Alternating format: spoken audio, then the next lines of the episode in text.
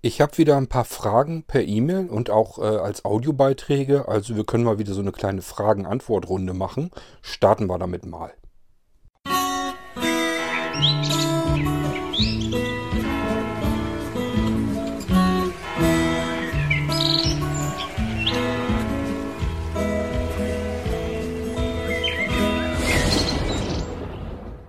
Vorab nochmal so ein kleiner Nachtrag mit Erich. Da ähm, will ich ja diesen USB über Netzwerkserver bei ihm noch installieren. Das mache ich per Fernwartung. Und äh, ja, müssen wir uns jetzt langsam mal drum kümmern. Ähm, Erich, du meintest, ähm, ob es nicht möglich wäre, dass ich ähm, in einer Fragenfolge kurz vorab eben einmal anspreche, welche Fragen dort vorkommen, die ich dann beantworten will, damit man einfach von vornherein weiß, ist das eine Folge für mich oder interessiert die mich thematisch gar nicht. Ähm, ich habe so ein bisschen Déjà-vu. Ich meine, ich hätte das schon mal gesagt. Ähm, das geht so nicht. Ich müsste dann sämtliche E-Mails einmal vorher komplett alle durchlesen, ähm, das dann schon aufsprechen, was da drin vorkommt. Dann kann ich es auch gleich beantworten. Das ist dann unsinnig. Und ähm, auch die Audiobeiträge müsste ich mir alle vorher einmal komplett durchhören und dann auch wieder Notizen mitmachen und die dann äh, eben vorab absprechen. Das ist ein Riesenaufwand, weil ich alles im Prinzip mir doppelt und dreifach durchlesen und anhören müsste vorher. Das ist nicht zu schaffen. Dann würde die Folge für mich äh, ein Vierfaches der Zeit, die sie eigentlich ausmacht, äh, würde mich das an Zeit kosten und in der Zeit kann ich lieber schon andere Podcasts wieder machen. Also das funktioniert so nicht. Das Einzige, was wir eben tun können, ist wirklich diese kleinen Zwischensounds eben dazwischen schieben und dann müsst ihr euch von äh, Sound zu Sound eben durchschieben. Ähm, dass ihr dann eben reinhört und wenn ihr merkt, das geht in eine Richtung hin, die interessiert mich nicht, ja, dann müsst ihr äh, dann überspringen. Ich, ich kann es nicht ändern. Ich weiß nicht, wie ich es sonst machen soll. Also äh, alles andere ist viel zu viel Aufwand. Ich sage ja, wenn ich eine E-Mail mir erst durchlesen muss, um das zusammenzufügen, äh, was ihr dort äh, auf, was ihr dort an Fragen stellt, das würde bedeuten, dass ich mir die E-Mail durchlesen muss, das alles notieren muss, aufsprechen muss. Dann kann ich es aber eigentlich in dem Moment auch schon beantworten. Das ist wirklich einfach Quatsch. Das macht kein Mensch. Ihr macht es ja auch nicht. Ihr könntet ja auch, wenn ihr mir E-Mails schreibt, äh, könntet ihr genauso gut eben vorher oben drüber über die E-Mail eben ganz kurz in kurzen Worten schreiben, um was es geht dann könnte ich das durchaus vorlesen. Und in euren Audiobeiträgen, wenn ihr mir welche schickt, müsstet ihr dann auch erst sagen, kurz, ganz kurz eben stichpunktartig, was ihr für Fragen stellen werdet. Und äh, dann würde das natürlich auch schon was bringen. Macht ihr aber auch nicht. Und ich mache mir die Arbeit dementsprechend auch nicht. Weil das hat keinen Zweck. In der Zeit äh, kann ich längst die nächsten Sachen machen. Also können wir auch nicht machen, ist viel zu arbeitsintensiv, kann ich dir so leider nicht anbieten. So, und dann geht es mal weiter. Erstmal so mit den E-Mails. Ich ähm, schaue mal eben, ob ich die finde. Der Steffen findet das Projekt mit unserem Blinzelnass ganz interessant und fragt sich, ob das Windows-eigene Dienste sind, die dort gestartet werden und wie man sie konfiguriert oder ob das äh, gezielt extra Software ist. Ähm, Steffen, es kommt erstmal schon mal drauf an, welches Blinzeln das man hat. Es gibt ja zwei Versionen. Wir machen einmal das mit, dem, äh, mit der Linux-Distribution, das ist eine extra NAS-Distribution äh, auf Linux-Basis. Und ähm, ja, dann gibt es noch einmal die Dinger, die ich komplett von Hand bauen muss. Und äh, das ist dann eine Windows, die ganze Windows-Geschichte. Und ähm, ja, die Linux-Distribution, das ist ein in sich abgeschlossenes System. Das heißt, da sind die Dienste wirklich im Betriebssystem drin und lassen sich so konfigurieren, wie man das auch von Synology oder von QNAP oder so kennt, also über ein Webinterface. Wie gut dieses Webinterface wirklich barrierefrei bedienbar ist, kann ich nicht sagen, weil hat bisher noch keiner großartig ausprobiert und da kann ich entsprechend auch noch keine Rückmeldungen haben. Und ich selber kann nicht gut genug mit dem Screenreader umgehen, als dass ich mich dazu äußern könnte. Ich denke, dass dieses Interface auf alle Fälle besser bedienbar ist als die ganzen QNAP-Dinger, äh, die meiner Meinung nach wirklich lausig bedienbar sind. Auch für Leute, die auch noch mit Seerest arbeiten oder so. Also ich äh, arbeite auf meiner QNAP, mit dem QNAP-System da drauf, arbeite ich ehrlich gesagt auch nicht gerne. Aber ähm, ja gut, lässt sich manchmal nicht vermeiden. Vorteil bei Blinzeln, bei den ganzen Blinzeln-Dingern ist ja immer, die sind fix und fertig eingerichtet. Das heißt, ich kann loslegen, kann anfangen, kann da meine Medien draufknallen und ähm, kann da direkt mit an alle Services ran. Ich kann da, da ist der Medienserver, der ist natürlich dann aktiviert und ich kann auch ähm, auf die Laufwerke zugreifen und so weiter und so fort. Das geht alles. Äh, ja, und ich kann im Prinzip das Ding so aufstellen, los, losstarten, kann also Knopf drücken, einschalten und dann kann ich mit dem Ding arbeiten. Ähm, nichtsdestotrotz will man natürlich auch Anpassungen machen, das kann ich verstehen. Ähm, ja, muss man dann gucken. Meiner Meinung nach müsste dieses Webinterface deutlich besser bedienbar sein als, äh, wie gesagt, die ganzen gängigen Systeme, die man jetzt so, die teuren, die man da hat. Ähm, sollte eigentlich kein wirkliches Problem darstellen, aber ich habe dazu, wie gesagt, noch keine Rückmeldung. So, und wenn man ganz sicher gehen will, dass man es bedienen kann, auf dem Ding selber, dann müsste man dann äh, das Blinzeln Pro nehmen. Und das ist ja auf Windows-Basis, da kommt also ein ganz normales Microsoft Windows drauf. Auch nicht eine Server Edition, sondern wirklich ein ganz normales Windows, so wie man es als Endanwender eben auch gebraucht und auch kennt. Und ähm, ja, man kann dort eben äh, ganz normal Screenreader laufen lassen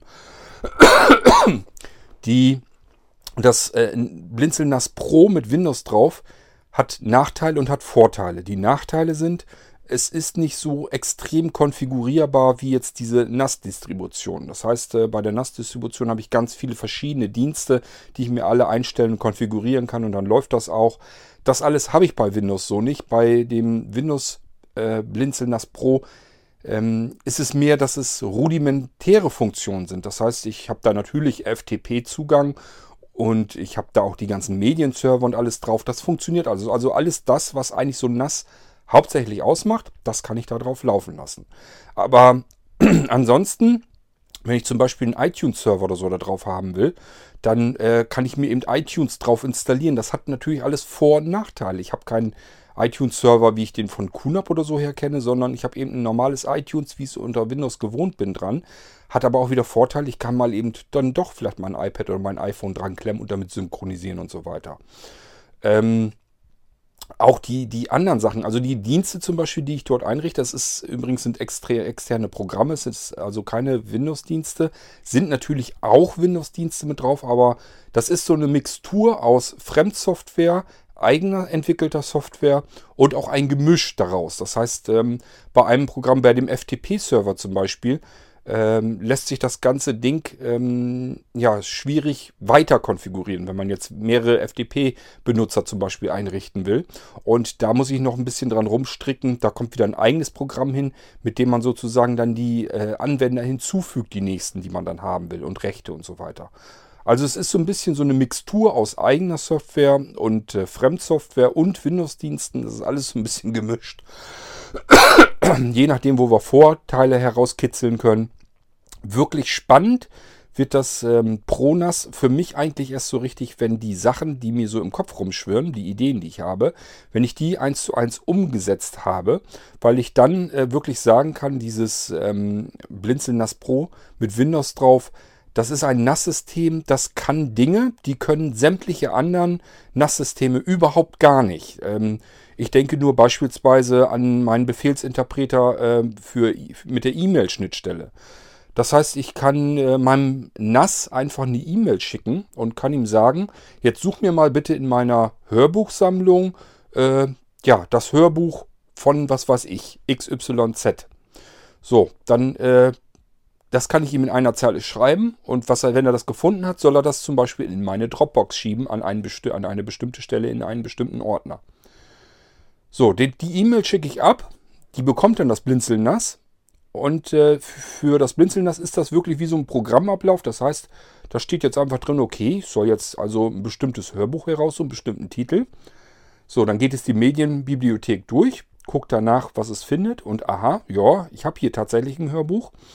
Äh, gut, was soll ich damit machen? Habe ich jetzt gefunden. Steht in der nächsten Zeile drin, ja, schubst mir das bitte an die und die Stelle in meiner Dropbox. Und dann schiebt es das eben, also nicht äh, verschieben, sondern kopiert es dann eben in die Dropbox. So dass ich beispielsweise, ähm, wenn ich gar nicht zu Hause bin, ich kann unterwegs sein, kann mal irgendwo Wochenende im Hotel sitzen oder vielleicht auch mal Urlaub haben oder sonst irgendetwas. Aus der Ferne kann ich einfach eine E-Mail schreiben. Das geht nämlich überall, das ist überhaupt kein Problem dann. Die E-Mail kommt an, schubst mir ein Hörbuch, das ich gerade eigentlich gern gehört hätte, in die Dropbox und ich habe es dort relativ zügig sofort verfügbar. Kann direkt über die Dropbox-App oder über File-Browser, wenn ich ein iPhone habe oder was auch immer, spielt ja gar keine Rolle, kann ich mir direkt, direkt dieses Hörbuch anhören ohne dass ich irgendeine Verbindung mit zu Hause überhaupt aufnehmen musste, habe ich alles nur dadurch gemacht, indem ich einfach nur eine kurze zweizeilige E-Mail abgeschickt habe. Also solche Sachen sind dann zum Beispiel äh, möglich. Es gibt auch dann Cloud-Schnittstellen. Das heißt, ich kann auch einfach eine Textdatei in meine Cloud speichern mit diesen beiden Zeilen. Ich kann also direkt in meine Dropbox auch äh, eine Textdatei ablegen mit einem Zweizeiler drin und dann kann ähm, äh, das Blinzelnass Pro auch da diese, Textzei äh, diese Textdatei nehmen als Steuerungsdatei und kümmert sich dann wiederum um mein Hörbuch, das in die Dropbox verschoben werden muss. Kann aber auch verschiedene andere Dinge und natürlich kriege ich auch eine Rückmeldung per E-Mail, dass zum Beispiel ähm, das Hörbuch gefunden wurde und in die Dropbox rüber kopiert wurde, dass es eben verfügbar ist und solche Geschichten. Alles funktioniert alles. Ähm, und äh, ich habe diese E-Mail-Schnittstellen im Prinzip schon. Ich muss sie nur anpassen, dafür brauche ich Zeit. Aber wenn das dann fertig ist, dann ist das eine Funktion, ja, kann ich suchen, so viel ich will, findet man auf keinem einzigen, keinem einzigen anderen NAS-System weit und breit. Dann gibt es noch einen Riesenvorteil, den ich auch auf gar keinem Blinzeln-System, äh, auf keinem anderen NAS-System, Blinzeln schon, auf keinem anderen NAS-System bekomme. Das ist nämlich, ich kann mir ein Blinzeln NAS Pro kaufen, also einmal diese Kiste mit den ganzen Platten da drin und kann sagen, so, ich habe jetzt eine vierköpfige Familie, zwei schon ältere Kinder vielleicht und ja, Frau will auch ihr eigenes Ding haben, ich auch. Ähm, wir wollen alle eigentlich ein NAS-System haben, aber wir wollen jetzt nicht viermal diese Kisten hinstellen, um Himmels Willen. Geht das denn nicht anders? Dann kann ich sagen, klar geht das anders. Dann wird nämlich installiert ein Basissystem, ein Windows-Basissystem. Das wird real installiert. Und darauf laufen virtuelle NAS-Systeme dann. Und da wiederum kann sich jeder aussuchen, was er haben möchte. Der Sohnemann möchte zum Beispiel vielleicht lieber dieses NAS-System auf Linux-Basis. So, dann äh, kann der sein eigenes NAS-System haben auf dem reell ins, äh, installierten Windows. Ähm, und der Vater sagt zum Beispiel, nee, ich möchte aber lieber auf Windows-Basis haben, dann kriegt der eine Windows, eine virtuelle Windows-NAS-Maschine. Und die alle haben alle komplett abgetrennt ihr eigenes System. Und somit kann ich vier vollkommen voneinander unabhängige, verschiedene NAS-Systeme haben auf einem realen Hardware-NAS. Das ist zum Beispiel auch etwas, was ich auf keinem anderen NAS-System weltweit bekommen kann. Das ist eine Geschichte, die kann man sofort schon sich einrichten. Das ist überhaupt kein Problem. Ähm, also, ihr merkt schon, diese Blinzeln-NAS-Systeme haben einerseits so ein paar Nachteile, dass sie eben ähm, ja, wenn sie so kommen, die funktionieren erstmal, das ist natürlich ein Vorteil, aber sie sind nicht so ganz extrem bis in die Tiefe konfigurierbar, wie jetzt beispielsweise äh, eine QNAP oder so. Da gibt es ja den App Store mit ganz vielen verschiedenen Anwendungen. Das kann man auf Windows natürlich auch alles haben. Wir haben auf Windows den größten Softwaremarkt weit und breit. Man kann da alles drauf installieren und ich kann auch alles so ein bisschen steuern und anpassen, indem ich selber was dazwischen entwickle. Und da wird auch einiges kommen. Ähm, aber bei dem Linux-System habe ich es gleich sofort, kann ich alles eben bis in die Tiefe mir konfigurieren. Bei Windows ist es mehr so gedacht, das soll eigentlich von sich her erstmal laufen alles, dass man das NAS-System so als solches benutzen kann, wofür es eigentlich so gedacht ist hauptsächlich. Und dann kommen später Anwendungen hinzu, die andere NAS-Systeme eben gar nicht haben. Und das ist die Sache, wo ich so ein bisschen mehr rein möchte. Ich möchte mit diesem NAS-System ein bisschen was anderes anstellen noch, ähm, als das, was man mit allen anderen NAS-Systemen überhaupt machen kann. So, das ist äh, nochmal so ein Nachtrag zu dem Blinzeln-NAS. Das heißt, das ist eine sehr spannende und interessante Entwicklung. Aber wir sind natürlich lange noch nicht am Ziel. Da müssen wir noch ein bisschen was tun. Aber das Ding ist wirklich sehr spannend und äh, da kann man einiges rauskitzeln. So, Steffen, ähm, dann habe ich dir das hoffentlich soweit ähm, äh, erklären können. Also wie gesagt, deine hauptsächliche Frage war ja, ob das Windows-Dienste sind oder extra Software. Das meiste ist einfach extra Software, teilweise wieder erweitert oder angepasst durch Eigenentwicklung. Äh, es sind aber natürlich auch ein paar Windows-Dienste mit drin, die da mitlaufen. Also ist so eine Mixtur. Es geht mir eigentlich mehr darum, dass man das komplette Ding hat, so funktionsreich, wie man es denn überhaupt nur haben könnte. Und dass man natürlich ähm, äh, bei Bedarf jederzeit ähm, ja mit dem Blinzelnass auch blindlings komplett auf dem NAS direkt arbeiten kann. Das heißt, wenn irgendwas nicht in Ordnung ist, dann kann ich eben ganz normal, Windows-Umgebungen kennen eben die meisten, dann kann ich eben ganz normal mit meinem Screenreader auf dem NAS-System arbeiten und mal eben gucken, was ist denn los oder kann mir selber Sachen installieren. Wenn ich zum Beispiel sage später, was weiß ich, ähm, ich will jetzt noch habe noch ein, äh, hab mir ein iPhone oder iPad oder so gekauft und möchte jetzt die iCloud auch auf dem Windows NAS ähm, benutzen, dann installiere ich mir einfach die iCloud auf das Windows-System, auf mein NAS-System und kann das Ding ganz normal mit einbinden und gebrauchen. Das kann ich eben mal nicht so auf den normalen NAS-Systemen. Da gibt es keine iCloud-Lösung. Da gibt es vielleicht äh, die iTunes-Server und so und vielleicht kann ich da auch irgendwas machen. Aber es ist natürlich auf Windows-Basis alles extrem einfach. Ich muss es nur installieren, kann es dann benutzen, so wie ich es eben gewohnt bin von meinem normalen Computer. Ähm, also wir müssen mal schauen, womit wir da noch hinkommen. Die Dinge haben eben ganz viele Vorteile und haben aber natürlich auch ein paar Nachteile. Ähm, tja, aber wir schauen mal, was wir da noch rausholen können. So, dann schaue ich mal eben, ähm, ob ich noch E-Mails habe. Ansonsten können wir schon bald zu den Audiobeiträgen durchgehen.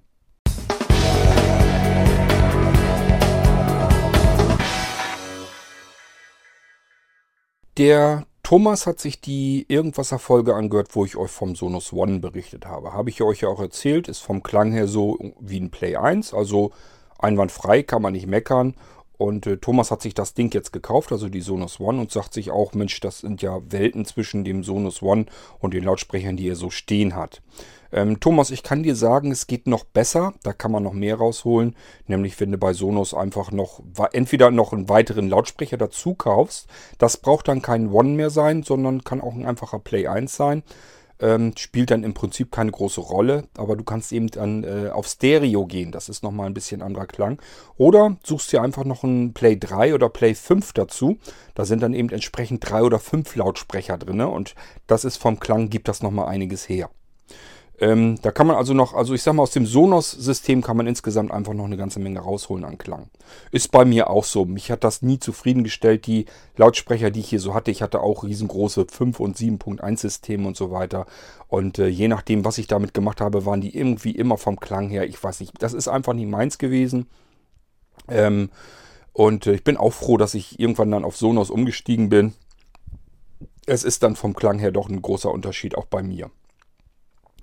Ähm, du hast aber noch Fragen dazu. Und zwar hast, meinst du, du hättest auf dem Display vom Sonos One, ähm, wäre dir im oberen Drittel eine 5 mm, ein 5 mm langer Schlitz aufgefallen ob das eventuell irgendwie ein Kratzer auf dem Display oder ein Defekt ist oder ein Riss oder so. Zunächst mal, Thomas, das ist kein Display, es ist einfach nur ein Touchfeld. Da wird nichts angezeigt, sondern es ist einfach nur ein Touchfeld. Ja, wenn du hinten links und hinten rechts kannst ja vor, zurück und so weiter, oder ich glaube lauter, leiser. Ähm, und in der Mitte kannst du ja eben Play Pause. Und äh, ich habe jetzt nur drüber gefühlt. Ich habe mir das jetzt auch nicht direkt angeguckt. Habe nur eben drüber gefühlt im Dunkeln und ähm, das ist kein Riss, das ist auch kein Defekt und das ist auch äh, ja kein kein ist, da ist halt nichts kaputt, sondern ich vermute mal, Vermutung von mir wäre, entweder in dieser Ritze sind irgendwie die Mikrofone drin, das könnte sein, weiß ich aber nicht genau, aber es ist ja auch genau die Stelle, wo Play Pause ist. Also es kann auch einfach nur eine Markierung sein, damit du äh, schneller Play Pause findest und dann dementsprechend da drauf drücken kannst. Also äh, es ist auf alle Fälle, es ist in Ordnung, es ist kein Defekt. Ähm, so, was hast du noch an Fragen? Auf dem Echo Dot hast du Music Unlimited. Jetzt kommt es drauf an, wie viel bezahlst du dafür. Es gibt nämlich für das Echo, äh, gibt es eine eigene Unlimited ähm, Flatrate. Die kostete, glaube ich, nur 4,95 Euro, hat aber den Nachteil, dass sie nur an dieses Echo gebunden ist. Du kannst das Ding dann nirgendwo anders benutzen. Dann bringt die dir das nicht. Ich meine, dass die 4,95 ist. Wenn du irgendwie so ein Ding hast, die kannst du vergessen, die funktioniert nur mit deinem Echo. Ähm, wenn du die teure hast, die normale, also ich glaube, die für entweder 79,99 im Jahr oder waren es 9,99 Euro im Monat, ich weiß es nicht mehr kann auch beides stimmen. Jedenfalls, äh, wenn du die hast, dann hast, hast, du eigentlich die große Music Unlimited. Und die musst du aber auf dem Sonos One, da geht dir das drum, dass du es da nicht benutzen kannst. Da musst du die auf dem Sonos One einrichten. Du musst die in deiner Sonos-App, musst du die als Musikdienst hinzufügen. Und natürlich auch äh, im Amazon Echo in der Alexa. Oh, hat funktioniert. In der, oh, nee, doch nicht. Musst du in der App, musst du die natürlich dann auch verknüpfen ähm, dann sollte das eigentlich funktionieren. Also Alexa, stopp. Also äh, das funktioniert normalerweise schon. Ich habe das hier ja auch am Laufen, aber du musst die Dinger natürlich auch einrichten.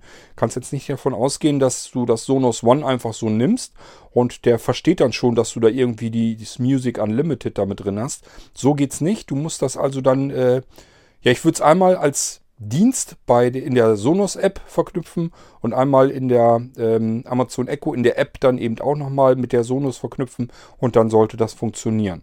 Aber wirklich nur, wenn du die vollwertige Flatrate hast. Es gibt eine eingegrenzte Flatrate von Amazon, die ist dann nur für das Echo, ich glaube sogar nur fürs Echo Dot äh, gedacht.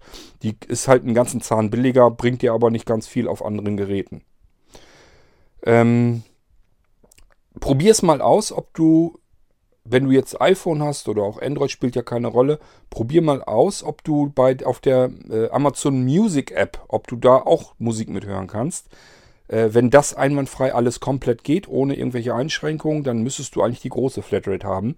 Denn wie gesagt, die andere, die kleine, die ist nur ans Echo gebunden. Die dürfte dann da nämlich gar nicht funktionieren. So, jetzt gucke ich, ob du noch weitere Fragen hast. Hm, nö, ist alles, geht alles um dieses Music Unlimited. Ähm, ja. Nö, weitere Fragen? hast du. Hast du nicht, so wie ich das sehe. Okay, dann äh, müsstest du jetzt soweit eigentlich klarkommen. Also wie gesagt, guck mal nach, dass die, ähm, dass der Musikdienst äh, Amazon Music Unlimited in beiden Sachen wirklich auch verknüpft ist mit deinem Sonos. Das muss so sein, sonst kann das nicht funktionieren. Sonst wissen die gar nicht, dass du äh, das Ding hast. Da müssen ja auch Zugangsdaten für die Sonos und so eingerichtet werden und so weiter und so fort. Also da musst du dann noch was, musst du dann noch Einstellungen machen. Von Haus aus funktioniert es nicht und es kommt darauf an, welche Flatrate du hast.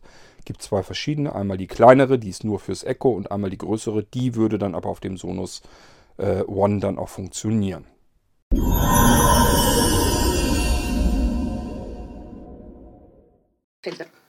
Hallo Kurt und alle Blinzler, ich wollte mich nochmal melden, zwecks der virtuellen Systeme. Ich hatte jetzt zwar eine Mail geschrieben, vielleicht ist die untergegangen, also wenn ich das Windows 10 System gestartet habe und wir dann auf die Desktop-Verknüpfung virtuelle Systeme starten, ob ich da jetzt Ubuntu oder Knoppix wähle und wähle das dann aus in diesem Kontextmenü, was da auftaucht, passiert gar nichts. Ich kann warten, wie ich will, passiert nichts, kommt auch keine Fehlermeldung von Windows, dass die Verknüpfung nicht da wäre oder ein Fehler da besteht, gar nichts. Diesbezüglich möchte ich gerne nochmal Informationen haben. Gut, bis demnächst. Tschö.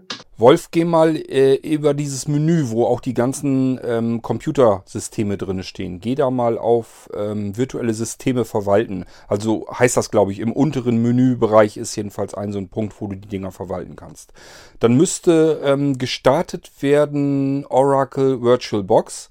Und schau mal bitte, ob dort die Systeme drinne stehen überhaupt und ähm, starte sie da, dort mal direkt manuell dieses Menüsystem, dieses ähm, Virtual Systems Menüsystem ist ja eigentlich nur das Auswahl, das Menüsystem, was dann ähm, VirtualBox ansteuert, damit du mit VirtualBox so gar nichts weiter zu tun hast.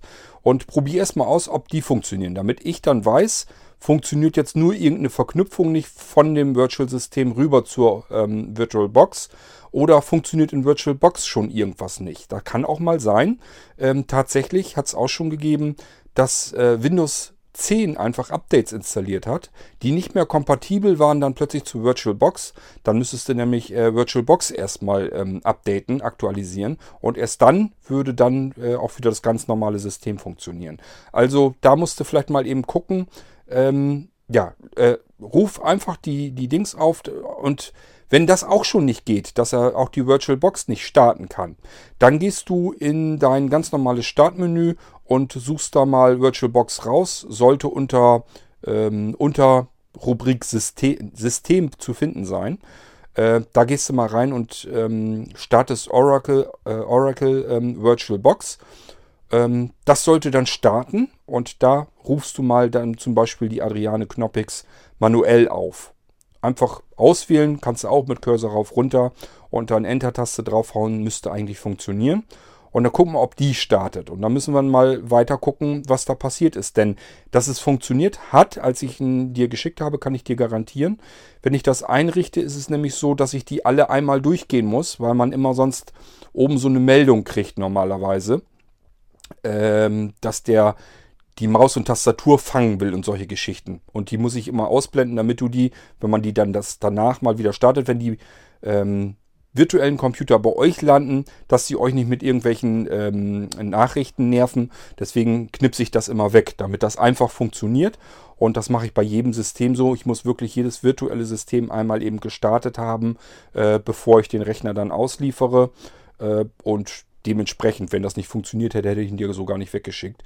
Muss also mal funktioniert haben. Irgendwas ist also passiert. Da müssen wir mal gucken, was das dann ist. Das machst du am einfachsten geht man davor, indem man einmal VirtualBox manuell aufruft. Geht das denn? Aha, funktioniert wohl. Hoffentlich jedenfalls ähm, dann eine virtuelle Maschine dort auswählt und mit Enter startet, geht das. Wenn das auch geht, ja, dann müssen wir mal gucken, was dann los ist. Dann habe ich fast keine Vorstellung. Also eigentlich kann es nur sein, dass VirtualBox selber irgendwie nicht starten will. Und da müssen wir mal gucken, läuft jetzt VirtualBox wirklich nicht, will die nicht starten unter deinem Windows. Dann kann es mit Updates zu tun haben, müssen wir es einfach nur einmal äh, eben aktualisieren. Oder aber er sagt sich, äh, gut, VirtualBox läuft, aber die virtuellen Maschinen nicht. Da müssen wir dann gucken, was da passiert ist. Also irgendwas muss passiert sein. Den Fehler müssen wir erstmal finden und da gehen wir von äh, hinten nach vorne durch. Also du müsstest erstmal eben VirtualBox äh, manuell starten. Okay, hallo Kurt. Ich habe noch mal eine Frage und zwar, ich habe ja den Blinzeln, den Nano von dir bekommen. Und ich wollte mal fragen, weil er ja in Intel 5 drin ist, ob du den Turbo Boost, was ja bei ab Intel 5 ist, auch eingeschaltet hast oder ob du das grundsätzlich machst. Weiß ich nicht. Ich habe mal nachgelesen, das müsste man im BIOS machen. Ja, kann ich nicht. Keine Ahnung. Kann man das vielleicht direkt auch irgendwie im Windows-System machen? Zum Betriebssystem Windows 10 war das bei mir. Okay, bis denn. Tschö. Soweit ich mich erinnere, ist Turbo Boost sowieso aktiviert. Das ist voreingestellt schon aktiviert gewesen. Ähm, aber das bringt dir sowieso erst dann was, wenn du die Prozessor zu 100% auslastest. Ich glaube nicht, dass du das so schnell hinbekommst. Also es würde mich wundern. Ähm, was lässt du da um Himmels Willen laufen, dass du den Prozessor auf 100% Last bekommst? Aber gut, wenn du meinst, dass du das gebrauchen kannst, probier es aus.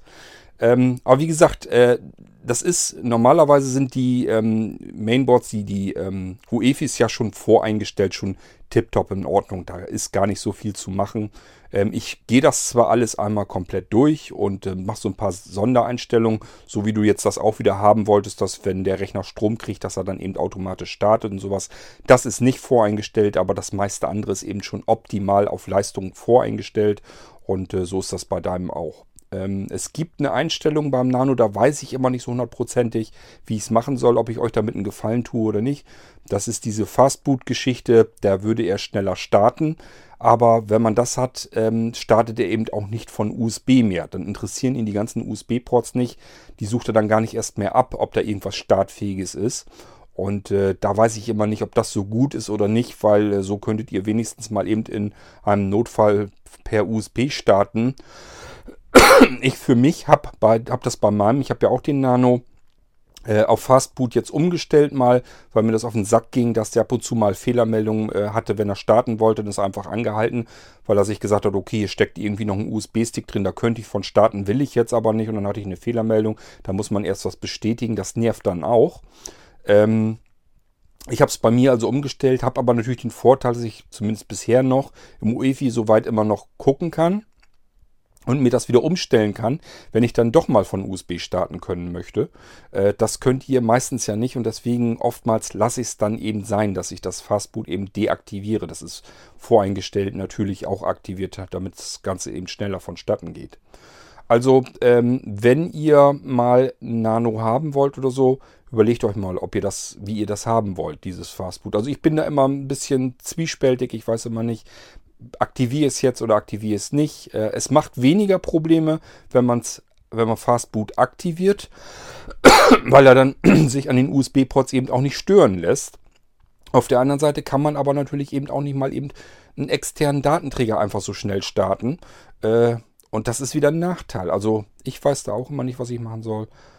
Ähm, aber vom Prinzip her, die UEFIs sind immer so voreingestellt, dass die auf volle Leistung gehen. Alles, was sinnvoll ist, ist dort wirklich auch so konfiguriert. Und äh, da würde ich auch gar nichts dran rumfummeln. Ähm, soweit ich mich erinnern kann, war dieses Turbo Boost äh, auch mit aktiviert und das hat aber erst Auswirkungen, wenn dein Prozessor unter Volllast ist, dass er sich dann noch Reserven holt und den Prozessor dann eben übertaktet. Ähm, ja, so viel dazu und äh, du hast aber noch einen äh, Audiobeitrag geschickt.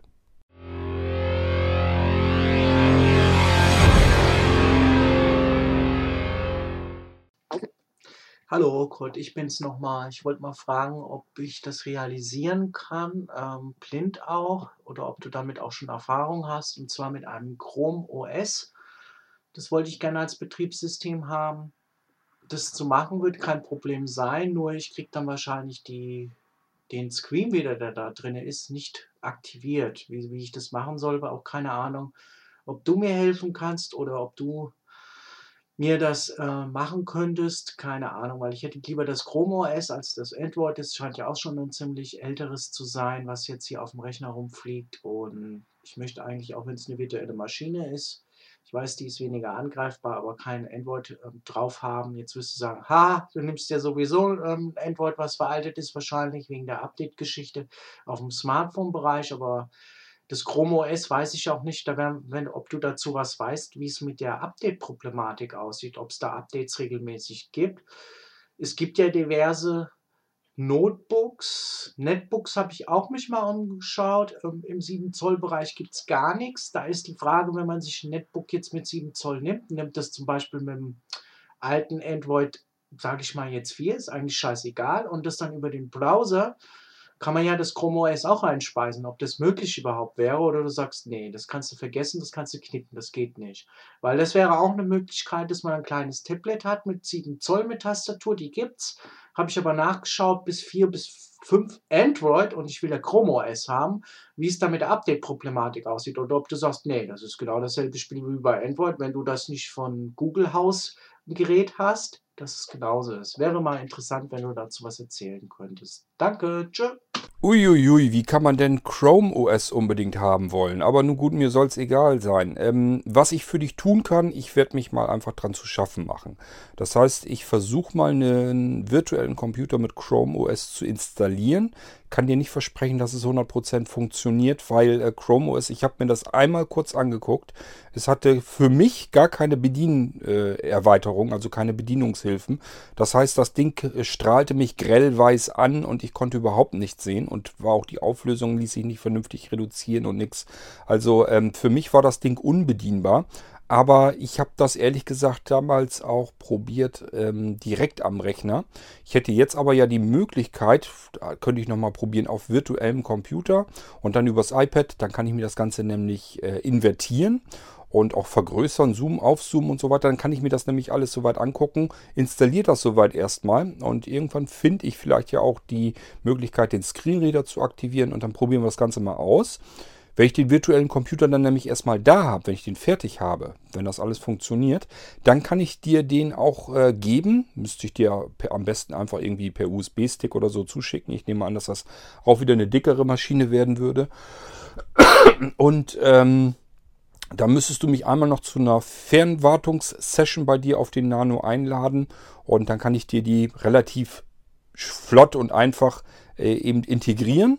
Zwar nicht in Virtual Systems, das ist aber nicht so schlimm. Da lege ich dir einfach eine direkte Verknüpfung Chrome OS auf äh, den Desktop an, bei dir auf dem Nano und dann kannst du das direkt darüber starten, bist direkt sofort im virtuellen Computer mit dem Chrome OS und kannst damit rumprobieren. Ich glaube, das ist das Einfachste, ist Quatsch, dass du dir jetzt irgendwie noch ein Netbook, Notebook, was weiß ich da noch äh, kaufst oder ein Tablet, also mit Chrome OS. Das lass mal stecken, das bringt glaube ich alles nichts. Probier das mal erstmal lieber wirklich auf dem virtuellen Computer aus, dass äh, da musst du nicht, wer weiß, wie viel Geld investieren und merkst dann, das ist doch nicht das System, was ich gut finde.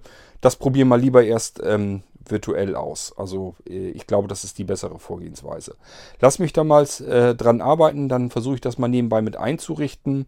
Und ähm, dann müssen wir es bei dir noch integrieren, wenn ich es fertig kriege. Und dann kannst du damit mal rumprobieren. Also ich fand es überhaupt nicht gut. Das ist so ein typisches ähm, System, was auf Web ähm, Websystembasis funktioniert. Ich finde das ganz fürchterlich, weil das immer, äh, ja, es sind nicht, nicht an die Hardware direkt angepasste Sachen, sondern da ist immer noch so ein Layer dazwischen, so, so ein, der halt wie ein Browser funktioniert. Und dementsprechend finde ich das immer, ich weiß nicht, es fühlt sich immer ganz schlimm für mich an, wenn ich auf solchen Systemen arbeite. Aber gut, äh, dein Wunsch ist mir Befehl, ich kümmere mich drum.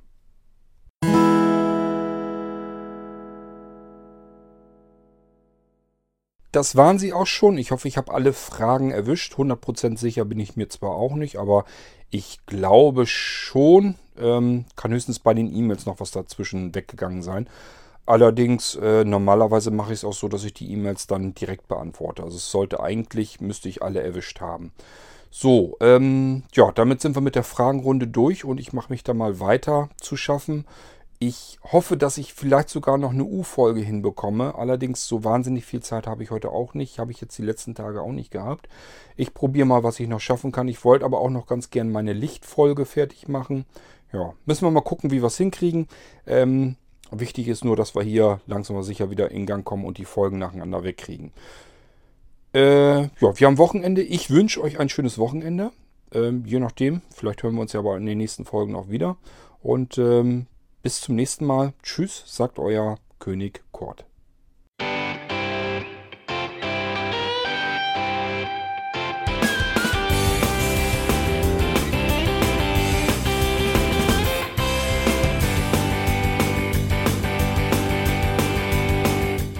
Das war Irgendwasser von Blinzeln. Wenn du uns kontaktieren möchtest, dann kannst du das gerne tun per E-Mail an podcast.blinzeln.org oder über unser Kontaktformular www.blinzeln.org.